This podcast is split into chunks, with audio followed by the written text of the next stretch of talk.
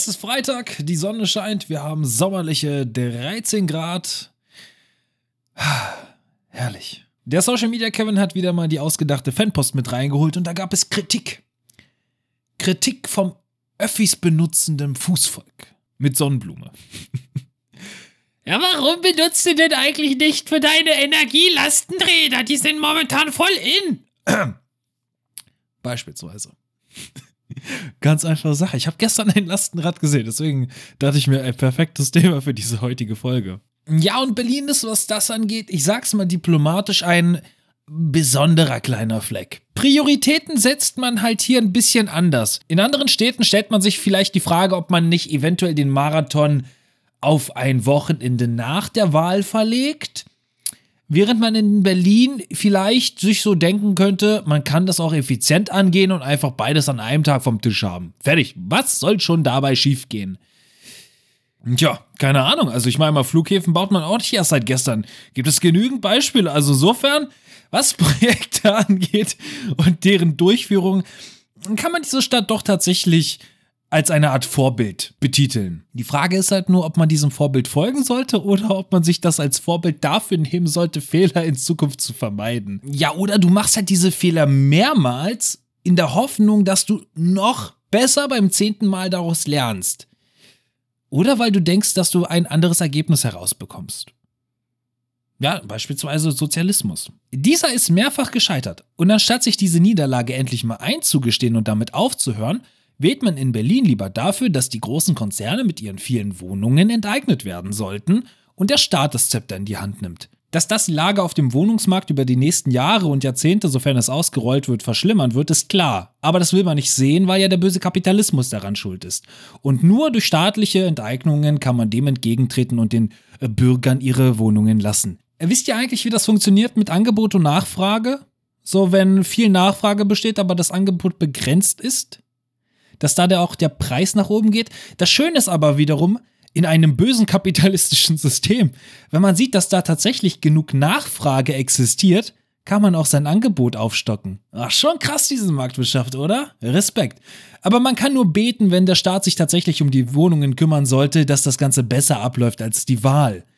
Denn ansonsten heißt es, gute Nacht, der Letzte macht das Licht aus. Vorausgesetzt, es gibt Strom in einer windlosen Sommernacht, wird es vielleicht ein bisschen tricky mit Solar- und Windenergie, aber da kriegen wir irgendwie hin. Hauptsache grün. Und ich finde, persönliche Meinung, dieser grüne Lebensstil hat sich in Berlin auch sichtbar für mich äh, manifestiert. Ja, egal wohin man hinsieht, diese E-Roller sprießen schlimmer als Unkraut. Gefühlt an jeder Ecke warten zehn Roller darauf, benutzt zu werden, wenn es nicht gerade Fahrräder sind, und man benutzt die auch. Und wenn man ganz mutig ist, dann passen auch noch vier Leute auf den Roller. Hauptsache, man kommt ans Ziel. Und ich bin ja sehr oft mit meinem eigenen Fahrrad unterwegs. Ja, tatsächlich mein persönliches Eigentum. Ich weiß, es gibt einige Berliner, die verstehen nicht, was das ist. Eigentum? Ich miete doch alles und ich bin wunschlos glücklich. Ja, aber es gibt auch Leute, die haben tatsächlich etwas Eigenes und um das kümmern sie sich, weil es ihr eigenes ist. Bei geliehenen Sachen ist man da eventuell nicht so vorsichtig. Immerhin gehört das ja eigentlich selber, also. Pff. Und für mich als Radfahrer sind nicht unbedingt die Autos das Problem auf der Straße, sondern teilweise diese E-Roller-Benutzer, die dann auf der falschen Fahrbahn nachts ohne Licht fahren. Bitte! Lass Hirn regnen! Es gibt aber auch teilweise Radfahrer, die haben auch andere Prioritäten, sage ich mal. Ja, da fährt man halt nachts auch ohne Licht, auf der falschen Seite, ohne Helm. Wobei mir das egal ist, es geht ja da nur um die eigene Sicherheit, also insofern kein Thema. Aber Hauptsache die FFP2-Maske sitzt richtig. Könnte ja das Näschen kalt werden.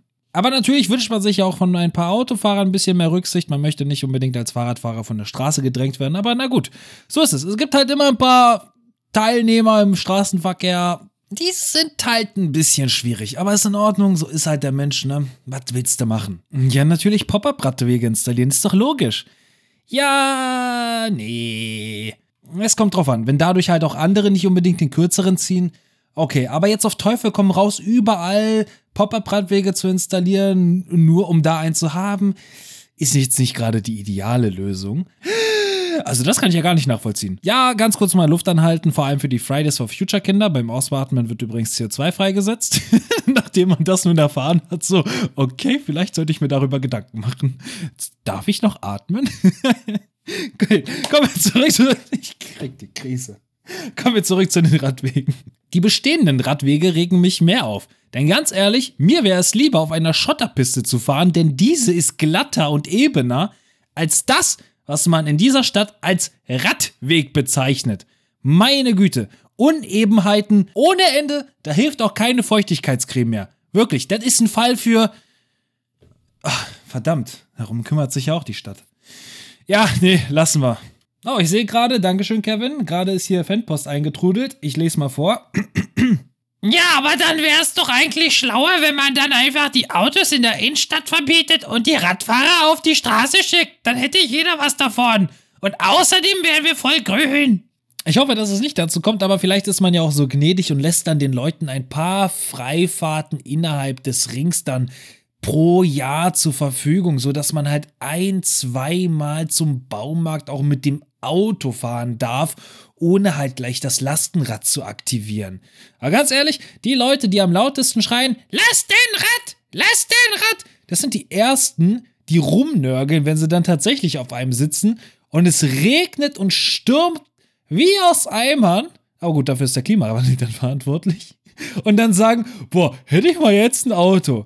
Ja, dann aber natürlich kein schmutziger Diesel, sondern das gute, saubere E-Auto. Wo auch immer das dann auch aufgeladen werden wird innerhalb der Stadt, aber keine Ahnung. Ist ja in Ordnung. Der Strom kommt aus der Steckdose und man baut halt einfach ein paar Steckdosen dann an den Straßenrand. Ist in Ordnung. Ja, und dann, surprise, surprise, wird auf einmal der Strom fürs Auto knapp und das Ding wird nicht mehr aufgeladen. Mal abgesehen von der Infrastruktur, die dafür aufgebaut werden müsste, das traue ich der Stadt nicht zu.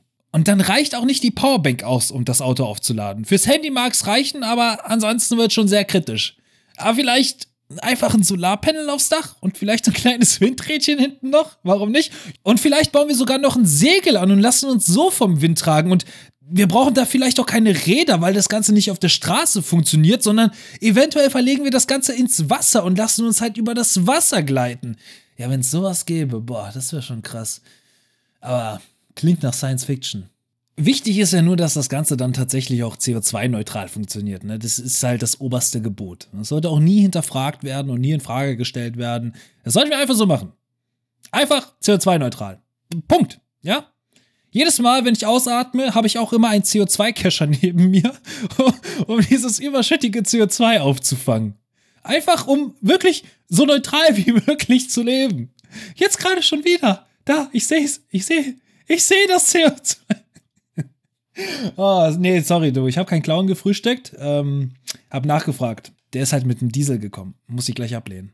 Ich finde es aber erstaunlich, dass man von Deutschland aus versucht, das Klima auf der gesamten Welt zu retten, indem man halt beispielsweise eine CO2-Steuer einführt oder generell einfach mal alles teurer macht, weil überall dann CO2 drin steckt. Und das dadurch eingenommene Geld, das schmeißt man dann irgendwie in die Atmosphäre und sagt, hier, dafür gibst du uns jetzt ein bisschen CO2 zurück, damit es wieder runtergeht oder was? ja, nein, aber dadurch, dass dann alles teurer wird, dann muss man halt bewusster einkaufen und auch bewusster leben. Sich in Verzicht üben. Ganz ehrlich, ich verzichte so schon sehr oft auf gute Laune, wenn ich mir jedes Mal vor Augen führe, wie hoch hier tatsächlich in dem Land die Abgaben sind. Ja, aber dann kann man doch wenigstens ein Vorbild sein für die anderen, damit sie dann nachziehen. Genau, wenn das Land dann durch diese Maßnahmen wirtschaftlich am Boden liegt, dann werden andere mitziehen, weil sie sich sagen, bah, das ist der richtige Weg. Ja, ja, die gute alte Vorbildsfunktion. Läuft das dann genauso gut wie diese Neujahrsvorsätze, an die man sich natürlich hält? Oder macht in dem Fall schon der Erste das Licht aus? Und in dem Sinne, danke fürs Zuhören. Ich hoffe, es hat euch gefallen. Ja, man darf auch über sowas mal Witze machen. Und da es sich eh kaum einer anhört, ist das auch alles halb so schlimm. Bis nächste Woche Freitag. Haut rein.